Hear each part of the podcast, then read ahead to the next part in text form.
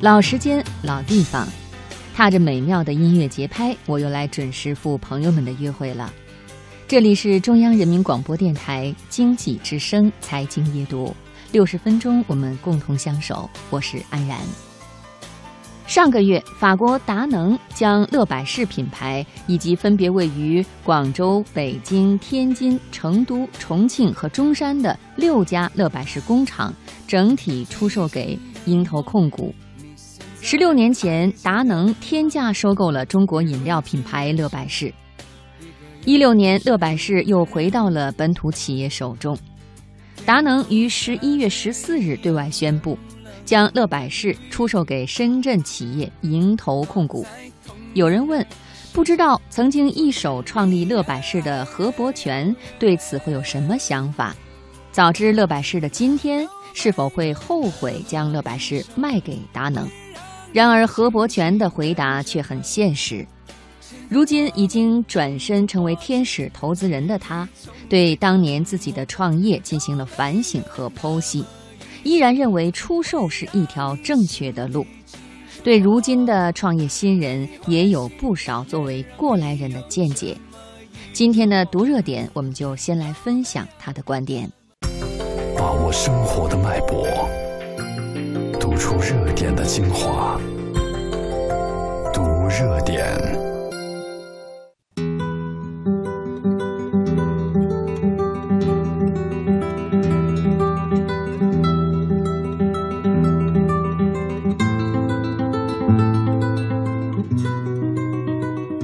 这几天，整个食品圈都在关注这件事。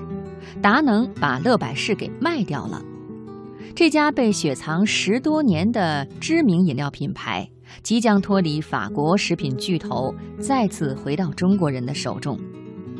回顾乐百氏创业出现的三个问题：现在我大多数时候的身份是一个天使投资人，很少再有人提起我也是创业者。一九八九年的时候，我创办了乐百氏，后来乐百氏被当作成功案例入选哈佛大学教学案例。我去讲课的时候，就实事求是地和他们一起剖析乐百氏的得与失。当时自己总结了乐百氏创业过程中出现的三个问题。第一个问题，产品推出的时点不得当。我们当时的竞争对手娃哈哈，一九九八年推出非常可乐，并且成为主要的利润贡献源。当时乐百氏也考虑上碳酸饮料，叫今日可乐，但是由于我们当时没有充分考虑到市场的趋势，所以最后也放弃了这个产品，转而推出了茶饮料。现在看来，当时推出茶饮料还太过超前。那个时候，茶饮料在中国仍处于启蒙阶段，必须花大力气去推广，不像现在市场已经打开，随便哪家企业都可以钻进去做。第二个问题，经销结构搭建的不合理。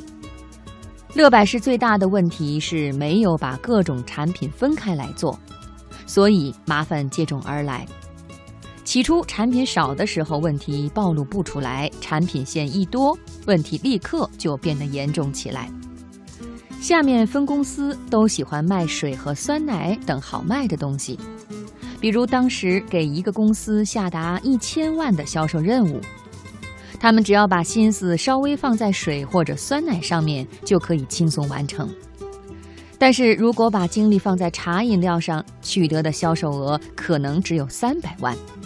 这样谁也不会把力气花在新产品上面了。第三个问题，由于我自己眼界的局限性，错过了农村市场。当时我们把市场重点放在了东北、华北、华东市场上，错误地放弃了占尽天时地利人和的广东市场。娃哈哈在家门口的浙江市场的销售额占了总销售额的百分之十以上。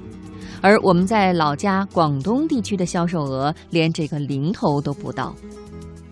我知道，在国内大多数创业者的梦想都是能够做成百年老店，但做企业是涉及激情、团队、市场、品牌管理方方面面的。十年时间，我已经没有激情了，很难再走上另一个高峰了。继续和娃哈哈打又怎么样？最后也只能是第一、第二的区别。而且每个人都有自己的专长。在创业阶段，我和团队的激情促使了乐百氏的成长壮大。但公司做大以后，如何继续持续发展，这是一个很现实的问题。企业大了之后，面临的是规范化。国内企业和企业家在这方面当时是很欠缺的，所以不如交给成熟的管理公司。人不可能永远在自己最好的状态，在不同的阶段要有不同的经历，而且越早开始越好，那样你的学习能力会更强，而不是凭经验去做事。这或许也是近两年很多离开自己企业的创业者选择做投资的原因吧。其实，真正做到百年品牌的企业也是屈指可数的。同仁堂、全聚德、茅台这些企业能够存活到今天，主要是占尽历史机缘。国外的品牌像现在可口可乐是谁的？与创始人没有关系。苹果再过二十年与乔布斯有多少关系？企业做百年主要是一个机制，交给谁让企业更有生命力才是最重要的。对于个人来说，企业只是人生的一个阶段，不是人生的唯一。